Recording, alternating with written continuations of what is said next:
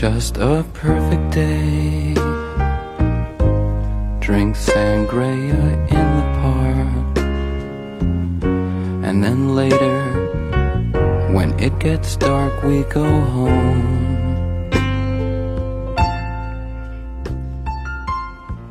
Aloha，大家早安、午安、晚安。今天你笑了没？我是你们的朋友小豆芽子，欢迎大家收听第一期的正儿八经。正儿八经呢是一档不那么正经的正念生活分享类节目。我们希望通过分享正念送给我们意想不到或者预期之外的发生在我身上的真实改变，能够或多或少的带给你一点灵感和启发，然后开开心心做个大活人。OK，全篇可能最正经的部分已经结束了。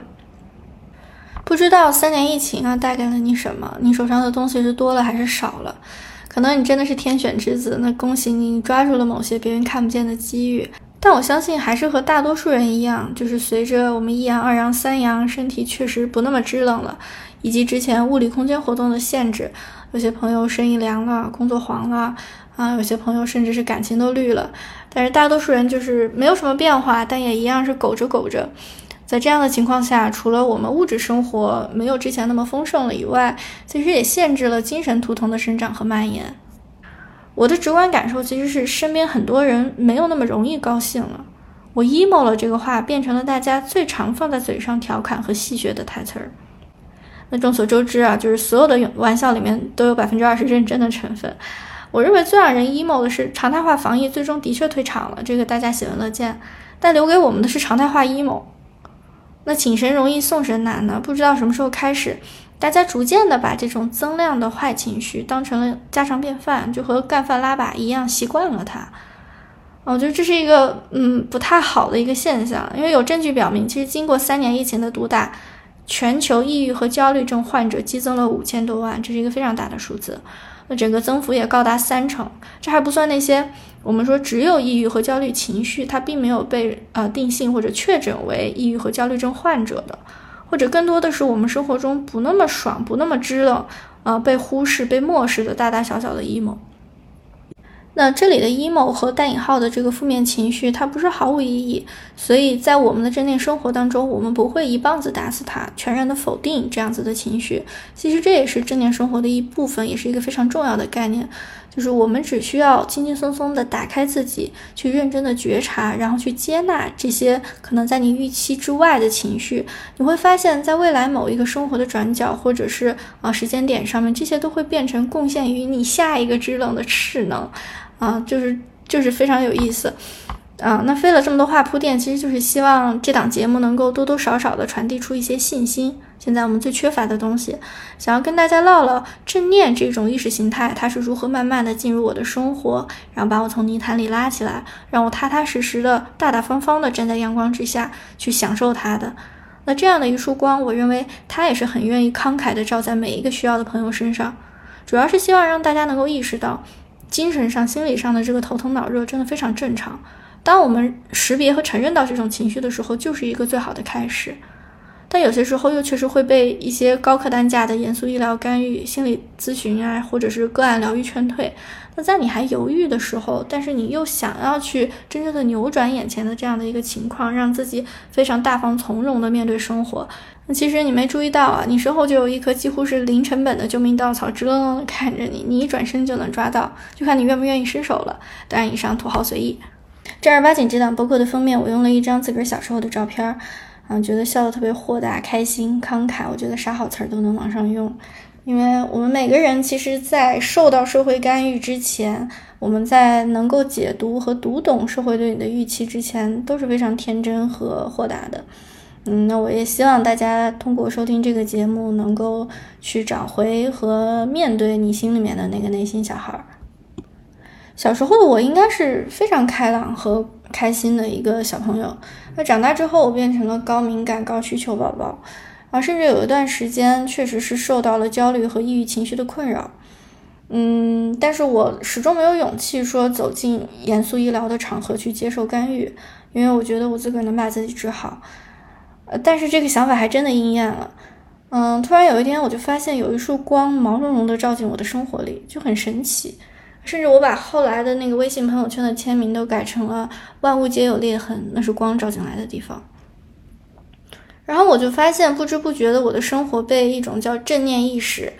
的一种意识形态影响着，甚至那个时候我都不知道那叫正念生活的一部分。所以，在我真正的发现自己不再徘徊、不再循环、不再嗯又回到原点之后，我确认自己真的好了，我就很想把这个办法分享出来，能让更多人知道。你可以零成本、不费力的、轻轻松松，就像呼吸一样，抓着这根救命稻草，然后开开心心、健健康康的活下去，就这么简单。它帮我摆脱了很多在我的历史问题里面沉积的一些困扰，嗯，包括原生家庭也好、两性关系也好，包括曾经在校园里面受到的一些情绪暴力也好，现在全部都消解掉了。那为什么这个事情听起来如此神奇呢？它听上去更像是一个童话故事，对吗？这样点石成金的故事好像不会发生在我们现在如此蹉跎的现实生活当中。嗯，其实不是的，这样的力量它本身就是自由、原生、充满包容的，它是你与生俱来的力量，与生俱来的能力，只是你把它给忘了而已。在你的心里、你的生活当中，也同样有一个像我博客封面这样的小孩儿，他一直在陪伴着你，看着你。在那一束毛茸茸的光照进来的时候，你会发现，其实是他拉着你的大手，追随着这道光的方向往前多走了两步。于是你愿意多看两眼。后来的我无罪释放之后，我才发现，替我上诉，甚至是向我宣判，最后为我敞开大门的人，就是这个小屁孩，就是我自己。简单介绍一下我自己吧，我曾经是一名互联网从业者。嗯，曾在硅谷增长最快的独角兽之一做过总助，做了几年，后来在国内某大厂深耕跨境电商。啊，我不是什么大牛，但是用我爸爸的话来说，其实也算是走过南，闯过北，马路牙子上压过腿。那我和冥想的渊源其实始于很早了，在十几年前，我还是个小屁孩的时候，那个时候是在上高中，然后因为我在文科班，所以跟几个女孩关系处的也是有些黏黏糊糊的。后来因为各种原因，最后结局不是特别的圆满，然后我也开始怀疑自己的性格是不是有时候太过热情，或者是稍微有些强势，啊，也在自己身上找问题，啊，因为那个时候还比较稚嫩，但是不知道从哪里来的灵感，我就在想，我可以打一会儿坐，我可以静坐一下。那当时其实只是想让自己安静下来，然后重新把心思集中在学习上，但是到后来慢慢成型，它就变成了我生活的一部分。从我野路子冥想到现在，已经超过十二个年头了。在十二年之后，我倒是很惊奇于，我从一个小屁孩到现在，这个习惯一直没有断过，一天都没有断过。哪怕是有一天我晚上可能开会开到十二点一点回到家，或者是哪天在外面玩嗨了、喝大了。蹦迪了，我回来都会记得睡前一定要去做这个仪式。那有时候可能就已经变成了简单的祈祷，但是我也会给自己留这样一个空档，让自己安静下来，然后尽量的把所有的思绪专注在当下，只是呼吸而已。这个对于我来说，其实就是最简单、最简单的冥想了。就是这样一股气息，它一直伴随着我，不做干预，从不发问。但是这样长时间的陪伴也让我一直在保持思考，保持我自己的念头，尽量的灵台清明。那今年我终于在充分的权衡我自己的条件和状态之后，选择了自断手臂，全身而退，当起了自由小人儿。因为我开始不惧怕摘掉身上的各种标签了，我完全能够接纳那个虽然有瑕疵，但是非常圆满的、充满创造力和生命力的自己，就好像回到了儿时一样，就像这个。博客封面一样。那今天第一期节目，嗯，不会跟大家深入太多的细节，只是想跟大家轻轻松松、简简单单的唠一下正念概念到底是什么，它和我们之前了解的正能量、正向情绪有什么区别和联系，以及它如何帮助我的生活越来越好，能让我真的像一个大活人一样喘口气，轻轻松松的、从从容容的上路。好像在三年之前还生龙活虎，对于未来畅想着。嗯，一大长串篇章的人，现在有一点蔫巴巴的，嗯，或者是阶段性的亢奋，又阶段性的干瘪。那看到这样的情况，我其实心里非常不是滋味，因为我是一个其实莫名其妙对人非常有感情的人，所以我看着身边曾经有理想、有梦想，但是现在慢慢的都会选择打安全牌的这些朋友，我会有一些惺惺相惜在，嗯，会觉得，哎，我可以做些什么让大家再次醒过来，就像小朋友玩的充气宝一样，让那个城堡嘚儿的一下立起来，哎，这里不会被不过审吧？嗯。好，我们言归正传。那正念是什么呢？它和我们的生活有什么关系？嗯，首先需要去强调一点，我之前也说过，我是一个从小被激大的小朋友。那对于正能量这个词儿，我一直是很抗拒。就是小时候大家都都说你要有正能量，哦，好像是我们长大了之后这个词儿开始这个。新兴和流行起来的，但小时候也是有 equivalent 的这种差不多的词儿，意思就是每天要打起精神，好好吃饭，好好喝水，好好运动，你才能是一个五好青年，对不对？嗯，所以我对这个词儿其实稍微有点抗拒，因为我觉得它忽视了一样最重要的东西，就是人性的灵活。那这里也要负责的和大家分享，我们在这里聊的正念 mindfulness，它不是正确的念头的缩写，更不是。单单的正能量，如果用这三个词去浓缩正念意识的所有涵盖的意义的话，稍微有一些偏颇。那我相信大家平时在自媒体或者其他媒介接触到正念的这个概念啊，也比较多。可能高频看到的是正念冥想、正念话术啊，或者是一些以正念这个正向结果或者正向情绪为主题的一些引导话术。哎，我们跟着去做一下，然后做一下简单的这种模仿式的冥想，确实感觉还不错，比较放松。但它唯一的问题就是说，嗯，这种散点状、间接性的这种慰藉，它是有即时效果，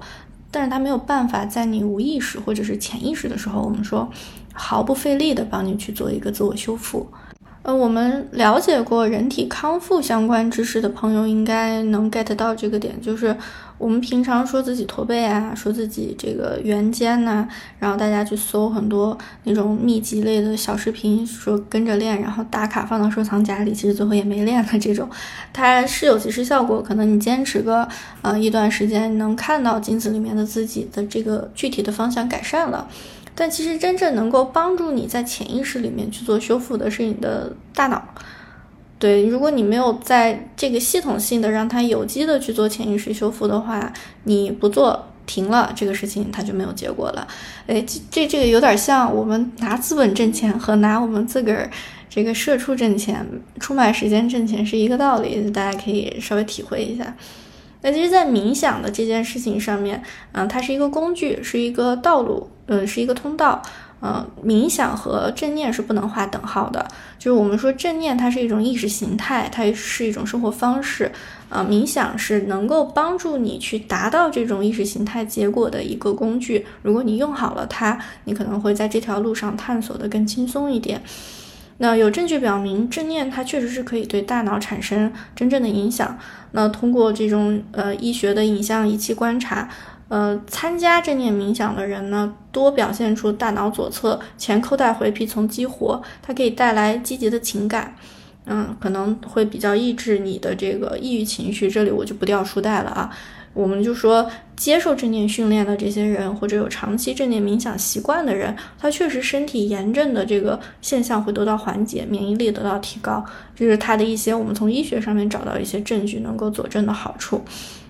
那正念到底是啥呢？我们在这里就不说理论了，嗯，只是想比较简单的分享三个关键词：当下、觉察以及不做评判。其实从字面意思来看，这三个词已经很好理解了。当下就是相对于过去和未来存在的嘛，那就是此时此刻，就是现在。我们之前看爸爸妈妈发的朋友圈，什么活在当下呀，当下即是最好啊，啊，就是其实也是一个被说烂的词儿。那这里是强化了它现在的这个时间意义。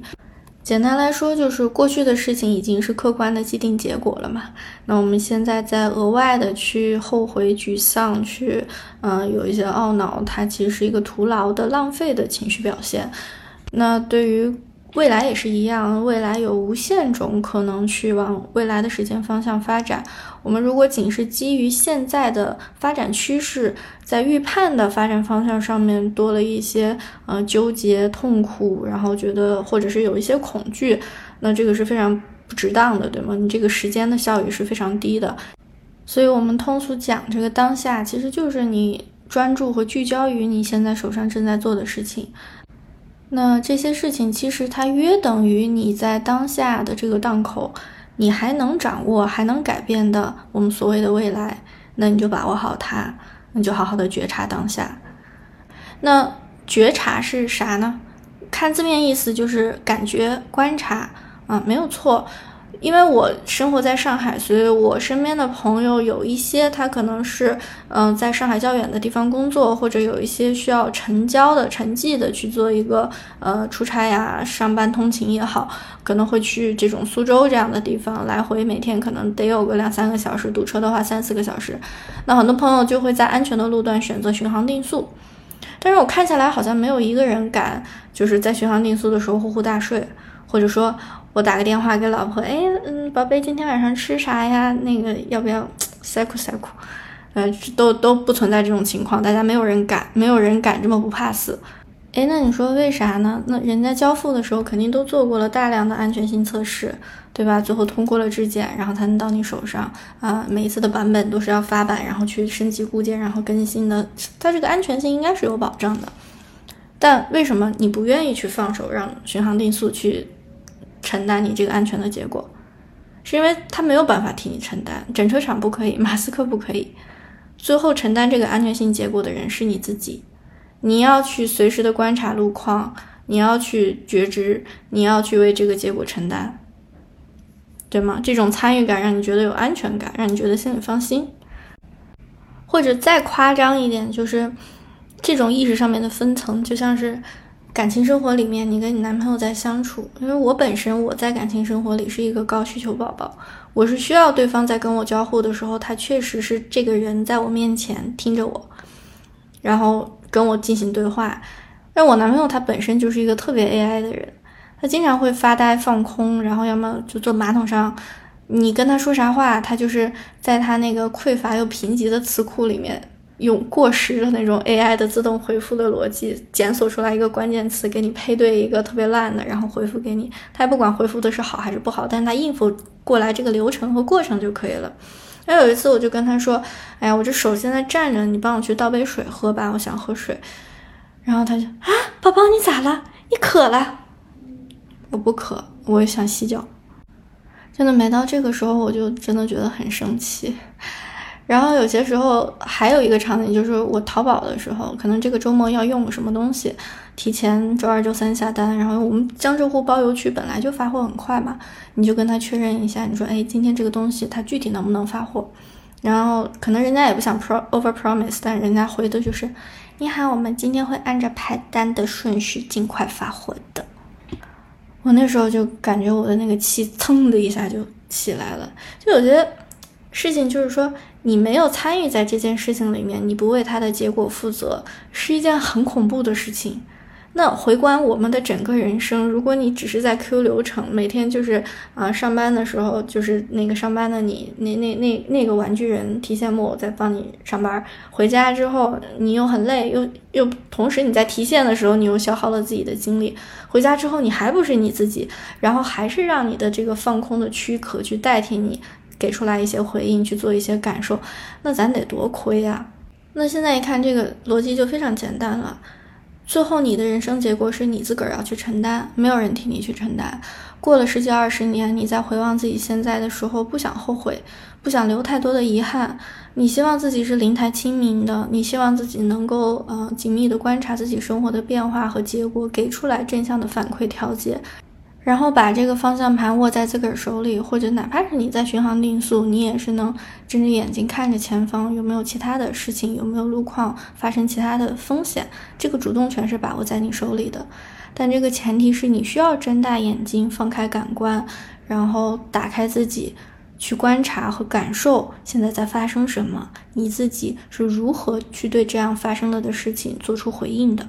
那最后一个词就是不做评判。嗯，这里我想引入一个中道的概念，因为我们其实，在日常生活当中，经常会听到老生常谈的“这个世界上没有绝对的好人和坏人”，啊，这个电影电视剧里面需要去制造这种戏剧冲突、这种矛盾冲突的，才会有大好人、大坏人。最后大家看这个爽剧就觉得哇，真的是畅快人心。为什么畅快？是因为它在现实生活当中不存在、不成立，对吗？没有完完全全的恶人，没有完完全全的好人。因为好是相对于恶存在的，光明是相对于黑暗存在的，高兴嗨是相对于沮丧 emo 存在的。那为什么有一些朋友他裸辞了一段时间，前两周还是每天睡到自然醒，然后嗯，这个想看剧看剧，想刷想刷手机刷手机，嗨了一段时间，结果发现不高兴了。那其实不是说是你躺平了这件事情让你不高兴，躺平只是一个表象，只是一个动作。嗯，是因为这个过程当中你感受到的这种挑战、困难和任务的浓度变低了，它相对于衬的你的快乐没有那么快乐。所以这里我们说很多事物状态它是没有自信的，自是自己的自，性是性质的性，它是一个相对性的概念，相对性的。这个存在就是我们平常说的，都全都靠同行衬托，就大概是这个意思。所以不做评判，其实就是不偏颇啊。我不会就当下的一个仅有的现象、仅有的一个动作、一个一个语态、一个说法，然后我就给他下一个结论了。嗯，我自己今天不高兴，今天 emo 了，我就说，哎呀，我自自个儿有病，我这个支棱不起来了。我跟我的同学同事相比，我可能没有办法真正真的走花路了。啊，不要去评判自己的任何情感情绪，就是全然的接受它，因为你比你想的足够强大去应付这些事情。这个我后面会展开来讲。其实很多日常性的 slogans 都被说了很多遍，比如说。啊，我们一直在说的无条件爱自己啊，然后要活在当下呀。大家有没有发现，就是我们说了无数遍，走了很多圈，但是它没有办法真正进入我们的生活。我们没有办法从中真正做到可持续、生态化的得到收益。那我的浅薄理解是，这些 slogan 它其实还是在向你自己去提一些结果性的要求。他提出来的都是你要去达到的目标和状态，活在当下，它是一个状态，无条件的爱自己，看上去它是一个以状语加动词组成的短语，但是它其实是一个结果，我做到了无条件的爱我自己，那它变成了什么呢？它变成了在我们的日常苦逼生活之上叠加的一层目标。并不是快乐的消化，自然而然的通过原本的逻辑，像呼吸一样去领悟，然后变成你自己一贯的意识形态。而他根本不需要你说，我每天都要打坐，要修行，我要有守戒律，或者是 甚至我要清心寡欲，不能啪啪啪，根本没有这些事情。我啪的非常开心，然后每天喝酒喝的非常开心。嗯，所以咱这儿尽量的不去聊理论吧，就是轻轻松松的。我只是想分享一些，嗯，正念它带给我的一些生活上面好的感受。觉得这些经验和领悟能够让大家节省一些时间，然后有一些干货，我们可以一起去分享。嗯，如果是想要看理论这种一二三点的东西，我想小某书上面那些大 pro 的理论课啊，然后新做起来的那些身心灵公众号，其实蛮多的。嗯，具体怎么样去理解？我觉得大家还是要靠自己啊。真正的这个知识体系的建立，最好去比较正式的正念培训机构啊，以及去上一些德行比较好的这种正念老师的课。嗯，听一个播客或者是看几个小某书，肯定是不能帮你去建立这样的呃这个意识形态体系的。所以我只是给大家打一个烟花出来，大家看看，哎，这玩意儿好，我也想去试试就够了。好，那今天其实就想简单跟大家聊一聊我们是谁，Who I am。我不知道大家平常出去或者是周末打飞盘呀、玩摇起橄榄球、唱 K 啥的，你们是怎么做自我介绍的？我当时刚从独角兽跳大厂的时候，因为我那个前司是在除了中国以外的其他的地区，基本上都有业务，跨五大洲、三百家城市。然后我在国内没没没啥人知道我那个公司是干嘛的，然后我刚好跳到大厂之后，就知名度比较高嘛，所以我每次出去介绍的时候就毫不费力。然后我自己的 ego 也会让我稍微有一点虚荣心，就是说，哎呀，人家知道你在哪儿，而且还有一些外界的正向的一些反馈，这个正向是打引号的啊，比如说哇哦，或者是哎呀，你这个之后很好跳槽啊。我当时也非常 buy in 这一套啊，就觉得嗯是挺酷的，就是比起这种偶尔一次两次的这种肯定，好像我每天平均十五个小时的工作也不算啥了。然后后来这个时期持续了非常短的时间，我就后悔了，呃，因为我已经完全没有时间和精力，或者是能力去跟朋友出去玩，去见新朋友，结识新朋友了。不过，其实也有一个好处，就是我们不用费心去想“我是谁”这个词儿。嗯，我们出去介绍自己的时候，一说自己的标签和 title，能够让别人迅速的，并且达成共识的去定位你在社会当中的一个分工，知道你大概是一个什么人。但是他不会知道你到底是谁，他只能把你归成一类、一个 category、一个类目。那我们是不是满足于自己就这样被介绍、被归类呢？你是一直在成为一个 A 角色、B 角色，但是你不是你自己本人。但是很多朋友会说：“哎呀，老子不在乎，I don't fucking care，这有啥呀？那我能把钱赚到就行了呗。”我们总是自我浇灌说：“呀，今年的这个外面形势不行，外面的环境太险恶了，我还得再苟一会儿。”或者是我爹妈这个供我出去读书，我的教育收益。就是为了让我去人才密度最高、资源浓度最饱和的地方，啊，不然这个教育的收益曲线太难看了，我没有办法给我自己交代。我们到底需要给自己交代啥呢？交代这个词本身，我想是要满足一份彼此深谙于心啊、约定好的既定的预期。但你确定你心里面的那个小孩，他知道你长大后心甘情愿的牺牲无数个夜晚？然后拖着十几箱体检异常的报告，啊，白天累了一天，晚上累得半死，回家跟你的爱人躺在一个被窝里面，结果俩人都是软塌塌、干巴巴的。其实也不是啥事儿啊，可能是我片面了，但是在我身边的这个交谈和采访里面，这些都是我听到的真实的故事，真实的困扰。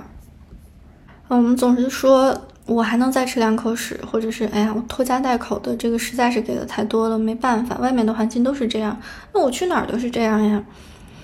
看上去我们是在自洽的表面上消解这份桎梏，但实际上我们比任何人都要执着，还要停留在场上，然后去维护这个规则。我们比任何人都要执着去变成大多数，我们去选择了成为大多数里面亚克力金字塔尖的那一部分。嗯，但是不管怎么说，就算是亚克力，在太阳照过来的时候也非常漂亮，闪闪发光。那我们还留在场上，是不是就是我们没有心理去自我去消解这些不开心、emo、抑郁，然后可能更没有能力去做自我进修、自我探索？我想应该是不是的吧？不代表说我们还留在场上，我们就已经把这个自我管理的。权利完全交出去了，这个让自己自由和舒服的这个大宝剑的门票一直都在咱们自己手里。你低头看看，好，那如果我们现在进门一看，哎，发现这里面有个小孩儿，那你想不想问问他，这个一直住在你身体里面、你家里的那个赤裸干净的小孩儿，你问他，你觉得哥对你咋样？你觉得我对你好吗？有一次我参加共修，然后中午的时候老师在引导，嗯，就是说大概意思就是说你的性别、样貌、你的身高、你的资历、履历这些都是现象，就如果你是一个商品，这些都是你的规格嘛，对吧？但你就是你自己，为啥呢？你本身是充分的自由和自在的，你在这个世界里面并没有被这些木板一样的条件框在一个角落里面，你就是整个空间。我当时不知道是哪个点戳到我了，我听着老师的引导，闭着眼睛就开始流泪，泪流如注。那在这个沉默当中的眼泪，其实让我突然想起了十几年前在罗布泊的那个雅丹地貌。有一次我们去那里看夕阳，其实去那边去过的朋友应该知道。在那儿看夕阳是一个非常难得的机会，因为它来回的这个路程非常长，可能往返有个八九个小时吧。因为我们当时是去做一件特别的事情，所以就刚好有这个机会。那因为不是在预期当中，是在意料之外的。然后我一转身，我就撞见了炽热的夕阳和庄严无垠的戈壁。那在我眼前呈现的就是千年的风蚀和吐气。我突然一下就感觉自己没有界限，没有束缚了。就是虽然穿着衣服，但是你是赤裸的在天地间，你非常的坦荡、宽容、慷慨，然后你不怕做自己，因为你觉得你可以允许一切发生，去包容自己的一切缺点。然后就是在那一刹那，我就在想，这时隔十几年的情绪上面的偶遇。我后来就醒来了，我就在想，那这十几年我都在干嘛？我就在想，我一直在学着别人的方式做事，我一直在模仿，然后我把自己水深火热的投入到各种的经历里面，因为我本来就是个恋爱脑嘛。这十几年我在谈恋爱，在用力的去爱，然后在拼命的争取，啊，为为我投资过的父母，还有为我投资过的自己而争取。那个小我，但本身的我，我完全不知道他在哪儿了。但是我看到这张照片的时候，我就突然想起来，诶，他就是这个一丝不挂、浑然天真的、赤裸的、温和又安静的、深情的小孩儿，他就一直跟我在一起，只不过我把他给忘了。而最妙的是，在这样的眼神当中，你没有看到一丝责备和怪罪，就他就是一个小孩儿，但是他竟然有这样的豁达和慷慨，那他就是你自己。那我突然才意识到。原来我们自己本身那个本我是比天地更辽阔，比海域更宽容。你和你内心的这个小孩从来没有分开过，或者说他从来没有离开过你，只是你忘了。那到这儿，大家可能会觉得，我是站着说话不腰疼，去搞这些玄阿妙的东西，就是一点都不接地气。其实，我们不要觉得自己的生活里面有非常多的限制。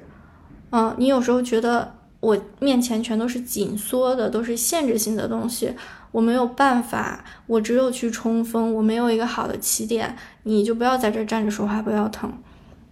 但是真的，大哥，我我腰也很疼诶。但是我知道一件事，就是它只是疼，并没有断，所以我还能为我自己的自在和平安去行走，因为。在我本身之外，这个社会环境、外界的关系给我的要求已经太多了。我曾经作为企业的职员，然后作为老板的下属，啊，我作为我男朋友的伴侣，我作为爸妈的儿女，我作为我朋友的闺蜜，真的是你身上全都是预期，你要满足去，你要去满足那些预期。我想，不管你是男孩是女孩是男人是女人，你每天都在面对这些，你每天都在去够这个篮筐。那我们不要忘了，我们是自己的最后一道防线。就生活已经如此的艰难，你不要再给自己额外加上上千吨的要求和条件了。因为有时候你发现，到最后那些最里面那一层的限制性概念，都是我们自己给自己提的。但是在这站岗的保安又是咱们自个儿，并不是别人，就是你是盯着你自己把这些条条框框的事情去履约了，去做完了。然后你给你自己的限制性条件就是，只有你达到了某种成就啊，今天股票赚了多少钱，然后我今天这个工作表现非常的好，我才有资格周末去奖励一下我自己，去安慰一下我自己。那你想想你自个儿得多惨呢？没有人要求你和监督你一定要这样。是你一直在像一个保安一样，没啥武功，没啥体能，也追不到人，但是拿了个棒子一直在旁边看着你。那我们正经一点，就是我们终其一生好像不是在为了成为更好的自己，我们一直在努力成为最好的别人。所以在我离职之前，我其实非常谨慎的考虑了。有半年的时间反复的去求证，然后跟我老板也聊了两次。我老板是一个非常智慧、非常好的人，啊，最终我想通了一件事情，我还是呃拒绝了挽留，就是因为这份工作、这个职位，任何一个背景过关、履历优秀的孩子，他都能做得很好，他可以比我做得更好。但我觉得我这个人，我现在非常喜欢我自己，我希望我可以挖掘出来我到这个世界上真正的作用和价值。大家不要觉得，哎呀，好像我觉得自己是这高估了，或者认为是天选之子。No，是你太低估你自己了。你要相信自己一定是有过人之处的，存在即合理，好吧？只是你自己没有发现。那我这里从来不是说要去劝大家辞职。我当时在离职之前，其实有很多心意相通的朋友也过来找我，就说自己也有这个想法，但是我都是非常严肃认真的跟大家说，要再好好想一想，每个人的情况不一样。我们有本职工作一定是好的。但这些时间之外，可能是在刷手机啊、发呆呀，然后我们去那个八卦呀，或者是 show off 的时候，去做这些可能没有产生那么多收益价值的东西，去浇灌自己的东西。我们可以去想想有哪些事情别人做不了，只有我们自己才能做的。那我想，我的教育成本投入的这些东西，只有我在创造了这样的复制之后，它才算是真正的有收益。你可能有些朋友听到现在觉得，哎呀，就是真的很想吐槽，觉得我在何不食肉糜，就肚子还没吃饱，还没吃好，就开始追求这些光吃不拉屎的东西。呃，其实按照马斯洛需求金字塔的理论，先满足最底层的需求，嗯，确实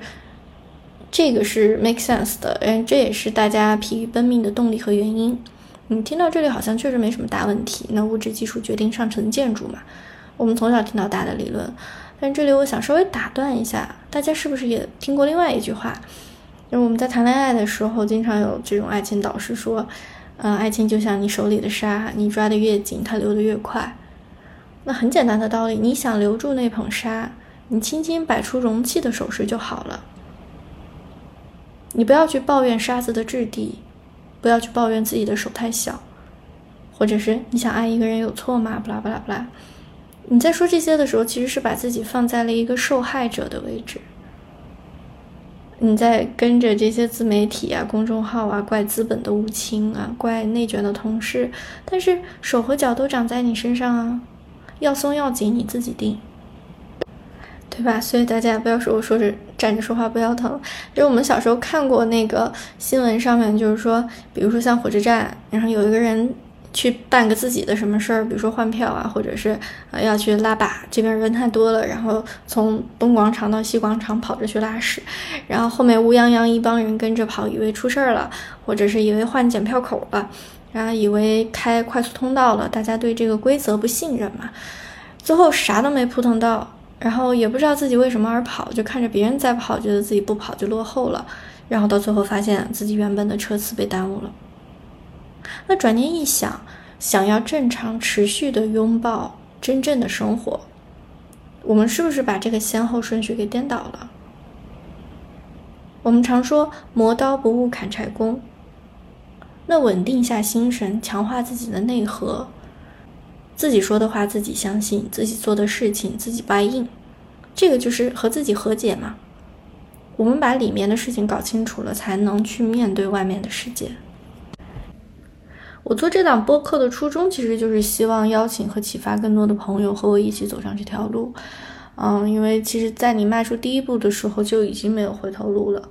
我们总是在说外部的条件还没有成熟，我还没有准备好。啊，我觉得我现在还不是时候去上路，真正的去修行自己，或者说，嗯，我去做这些向内探索、内修的事情，觉得太亭台楼阁了。真的不是啊，我们接受到的巨量的碎片信息，以及我们人的潜意识的对于信息整合和沉淀的能力，比你想象的要强大太多。你一直都是准备好的状态，只要你是一个成年人，你在做呃。正常的吃喝拉撒的这些生理性、生活性的活动，啊，甚至说你有一份工作，更别说你现在已经在某个领域小有成就、大展宏图，你比你想象的优秀和有能力太多了。那我们何不去撬动这一部分的能力，然后发掘更多的你可能都想不到的潜能，去解锁你未来的生活呢？所以有时候我都在想，是不是你是聪明的太过了？我们太过聪明去，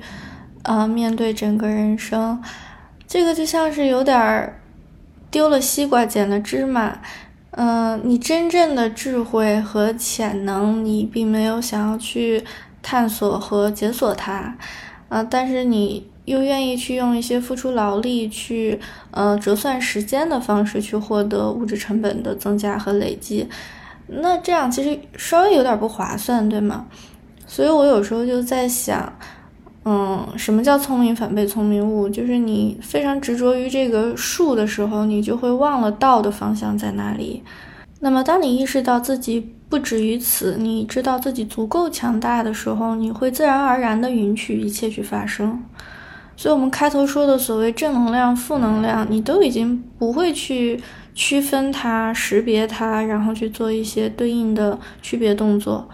你能够完全的包容和吸纳你的负能量和负负面情绪带给你的这股冲击，然后把它转换为你真正能够在持续往上的势能。那我相信这样包容的有机的变化，能够真正带着你信心十足的去面对可能以前啊没有办法去面对习惯性逃避的东西。当你走出来一步，你就会发现后面的路变得好走了非常多。嗯，好吧，那我今天说的话可能都比较假大空，之后会在后面的每一期都选一个特定的主题跟大家展开聊聊。好啦，那今天就先这样吧。希望今天的你也是喜欢自己的一天哦。我是小豆芽子，我们下期见，拜拜。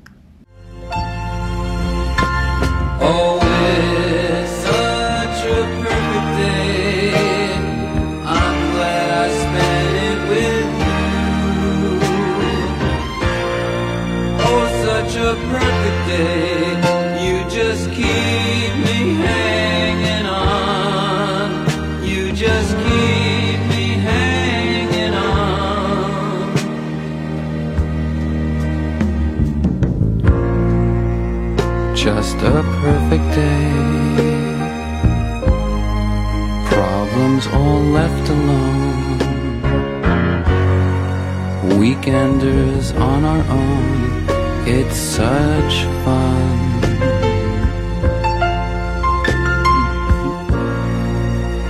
Just a perfect day. You made me forget myself. I thought I was